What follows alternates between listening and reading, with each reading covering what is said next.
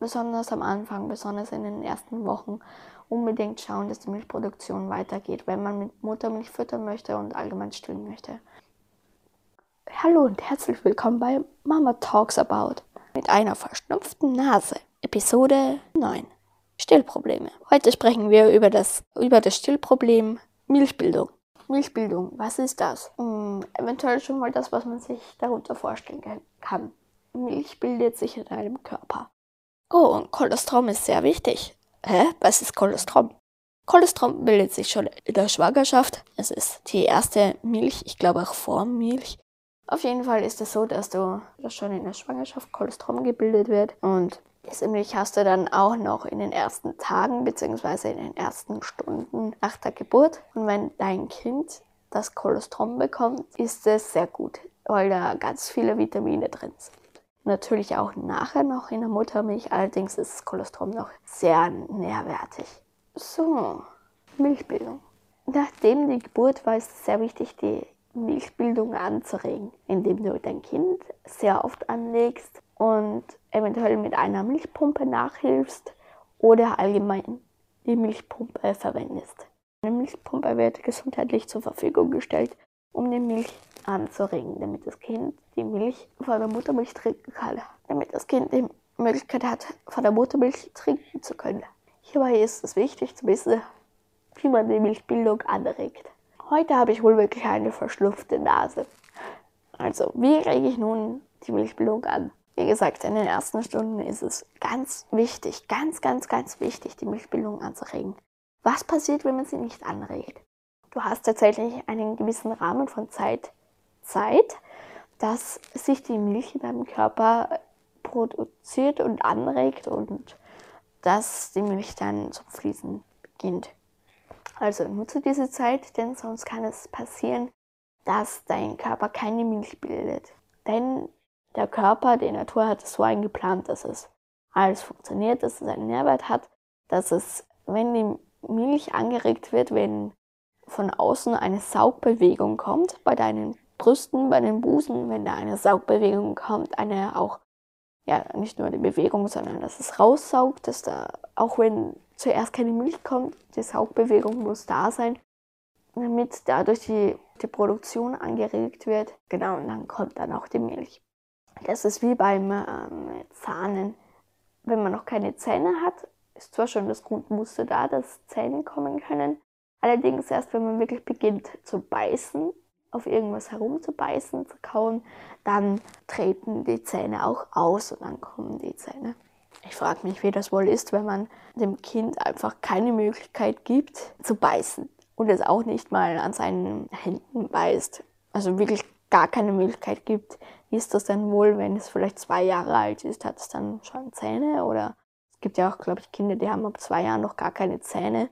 Gut, wie ist es dann mit fünf Jahren oder mit zehn Jahren? Mit zehn Jahren müssten doch, müssten doch schon Zähne da sein. Wie ist es da wohl? Und wenn man dem Kind dann wirklich gar keine Möglichkeit gibt zu beißen. Weil natürlich eine Fehlstellung ist das und eine Behinderung. Aber wie ist denn das dann? Bilden sich dann doch irgendwie die Zähne? Geht das zurück? Hat das Kind dann überhaupt gar keine Zähne? Hat es Möglichkeiten dazu, Zähne zu bekommen? Wie würden sie sich ausbilden? Wie ist das? Gibt es da schon Theorien oder gibt es da allgemein schon Studien dazu? Natürlich heißt das nicht, dass man das jetzt jemandem antun soll und ich bin jetzt auch nicht dafür, dass man äh, da jetzt irgendwie ein Kind da was antun soll, so ein Leid antun soll. Das soll kein Aufruf sein, sondern einfach ein, wie ist das wohl? So, wie kann ich denn nun meine Milchproduktion anregen? So, ich hatte es so, dass ich in der zweiten Woche nach der Geburt das Problem hatte, dass meine Milchbildung eher einen Stau hatte, beziehungsweise sich nicht viel ausgebildet hat. Also es hätte da schon sein können, dass es sich nicht richtig ausbildet, beziehungsweise zurückgeht. Wie ist das entstanden? Ich hatte zu wenig getrunken und zu wenig gegessen. Und auch ich hatte mein Kind zwar zu wenig angelegt gehabt, zum anderen lag schon dran, dass mein Kind nicht getrunken hat. Und ich hatte ja ständig die Milchpumpe. Und keine Pumpe, kein anderes Mittel kann so viel Milch anregen wie das Baby selbst. Das ist so. Ich hatte zwar immer wieder mal die Möglichkeit, dass als Besuch da war und man mir das Baby abnahm, dass ich zum Essen kam. Allerdings war es nicht jeden Tag so und alleine mal was zu essen war auch nicht immer drin. Denn man muss sich vorstellen, jeden Tag in der Früh, am Abend ständig 24 Stunden lang, außer vielleicht ein paar Stunden mittendrin oder ein paar Minuten mittendrin, ist man ständig da fürs Kind und man muss sich um seine eigenen Bedürfnisse kümmern. Und die Damen, die das schon erlebt haben, die ein Baby von Anfang an kennen, wissen, wovon ich spreche. Auch wenn es heißt, hä, wie kann man denn nicht mal die Zeit haben, aus dem Haus zu gehen oder sich nicht mal zu duschen? Wie soll denn das funktionieren? Die Damen, die es kennen, die wissen, wovon ich spreche, weil es wirklich viel Zeit in Anspruch nimmt, ein Kind. Noch dazu, man ist übermüdet, gefordert, man kommt an seine Grenzen. Ja. So, und wie war das dann? Habe mich informiert und auch natürlich über andere Seiten, wie das denn so ist mit dem Stillen, was man da tun kann. Und da stand eben auch dran, drauf viel trinken, genügend trinken und essen und anlegen und auch mal Ruhe zu haben. Und ich hatte nicht immer die Ruhe. Wirklich nicht. Es war wirklich anstrengend. Und die Damen, die viel Ruhe haben, mein Glückwunsch an euch. Es ist super, dass ihr Ruhe habt. Es ist wirklich super und ein Geschenk ist das und genießt diese Zeit, wenn ihr sie genießen könnt. Und auch die Damen, die ähm, wenig Ruhe haben, irgendwann kommt auch die Zeit zurück, wo ihr mal wieder Ruhe habt. Und es geht auch wenn ihr keine Ruhe habt, wirklich gar keine Ruhe habt oder sehr wenig Ruhe habt, dass ihr trotzdem euer Kind anlegen könnt und die Milchproduktion im Gang halten könnt. Und ja, dann war das so, dass ich dann mehr gegessen und getrunken habe und das funktionierte dann auch mit Hilfe und allgemein, ich habe mir auch einen Zeitplan erstellt und habe mich manchmal auch gezwungen, was zu essen, weil manchmal war keine Lust da und manchmal war extrem viel Lust da zu essen und Hunger natürlich, aber das musste halt alles warten, um fürs Kind da zu sein. Denn ein Kind kommt ja neu auf die Welt und muss sich erstmal an alles gewöhnen und das ist nun mal die Mutter die Ansprechpartnerin. Ja, dann ist man damit beschäftigt und macht und tut und irgendwann kommt man zum Essen und trinkt auch was und ich habe mir einen Zeitplan erstellt, wo ich äh, Zeiten aufgeschrieben habe auf einem Papier, wann ich was gemacht habe, wie viel ich was gemacht habe und auch mal auf die Uhrzeit geschaut und dies und jenes gemacht. Ja, und die Milchbildung ist fortgefahren, alles hat super geklappt. Ich habe auch Milchbildungstee getrunken, habe dann auch einen anfertigen lassen ohne Fenchel. Fenchel wird nämlich gesagt, ist gut bei Magenbeschwerden. Allerdings ist es so, dass unser Kind Magenbeschwerden davon bekommen hat. Darum ohne Fenchel. Und auch unsere Hebamme hat gemeint, Fenchel ist nicht gut weil es nämlich Magenbeschwerden bringt und das stimmt auch. Es kann sein, dass bei anderen natürlich voll super ist gegen Magenbeschwerden, aber bei uns ist es mit Magenbeschwerden gewesen, deswegen haben wir es dann auch gelassen. Zuerst hatte ich noch so einen fertigen Tee mit Fenchel und dann ohne Fenchel. Und das hat dann gut funktioniert. Den habe ich auch getrunken, einmal und mehrmals am Tag, unterschiedlich. Es ist auch sehr empfehlenswert, wenn man stillt, mindestens drei Liter am Tag zu trinken. Empfehle ich auch sehr gerne weiter. Und natürlich kann es sein, dass man es manchmal nicht schafft, aber ich war damals so durstig, dass ich das wirklich gut geschafft habe. Ja, besonders am Anfang.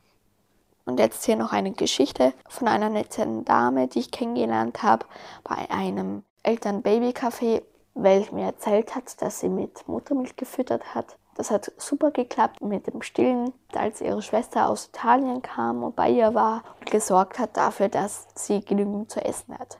Und ja, es hat gut geklappt und die Milchproduktion war da und sie hat auch gegessen. Und das Kind hat auch getrunken, die Muttermilch. Und dann war das so, als ihre Schwester dann wieder zurück war in Italien und sie alleine fürs Kind zuständig war, dass sie dann einfach zu nichts kam, dass sie nicht dazu mehr kam zu essen und dass dadurch ihre Milchbildung wegging. Und das erzählte sie mir halt mit ihrem drei Monate altigen Baby. Und dann war das so, dass sie währenddessen ihr Kind mit der Flasche gefüttert hat mit Pränahrung.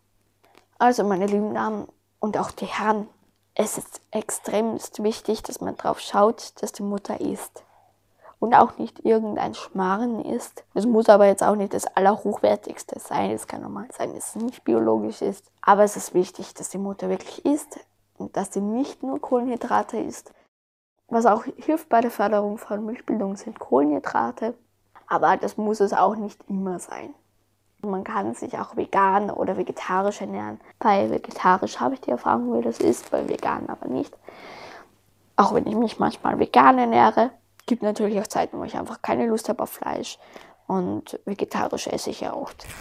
Und jetzt habe ich mir gerade, ich hatte ein Loch in der Hose, jetzt habe ich es mir gerade noch mehr zerrissen, weil man es so schön zerreißen kann. Gut, also dann es zerreißt es noch immer mehr. Das ist, es macht so Spaß, wenn man aber es hat so einen Stoff hat, dass man zerreißen kann. Es war so eine tolle Hose, die hat jahrelang gehalten und dann hat es ein Loch am Knie und jetzt zerreiße ich das einfach weiter auf. Es macht Spaß, muss ich zugeben. Es wird wahrscheinlich geflickt von einem Nähkasten, was ich letztens mal bekommen habe zu Weihnachten. Gut, also achtet darauf, dass ihr, wenn ihr mit Muttermilch füttern wollt, genügend trinkt, genügend isst, immer wieder anlegt, dass ihr auch das genügendste zu euch nehmt und dass ihr wie auch immer die Zeit für euch findet zu essen.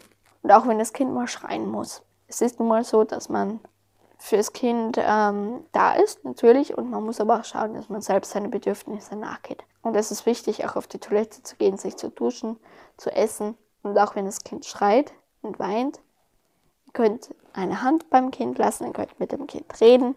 Und es ist wichtig, dass ihr auf euch achtet. Was kann ich wo essen? Was sollte ich vermeiden in der Stillzeit? Was kann ich essen? Welche Kräuter kann ich zu mir nehmen in der Stillzeit und so weiter und so fort?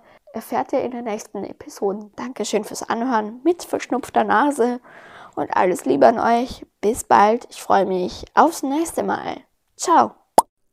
Das war Mama Talks About. Vielen Dank fürs Zuhören. Bis zum nächsten Mal. Ich wünsche euch einen schönen Abend, eine schöne Nacht und eine schöne Zeit. Bis dahin, ciao.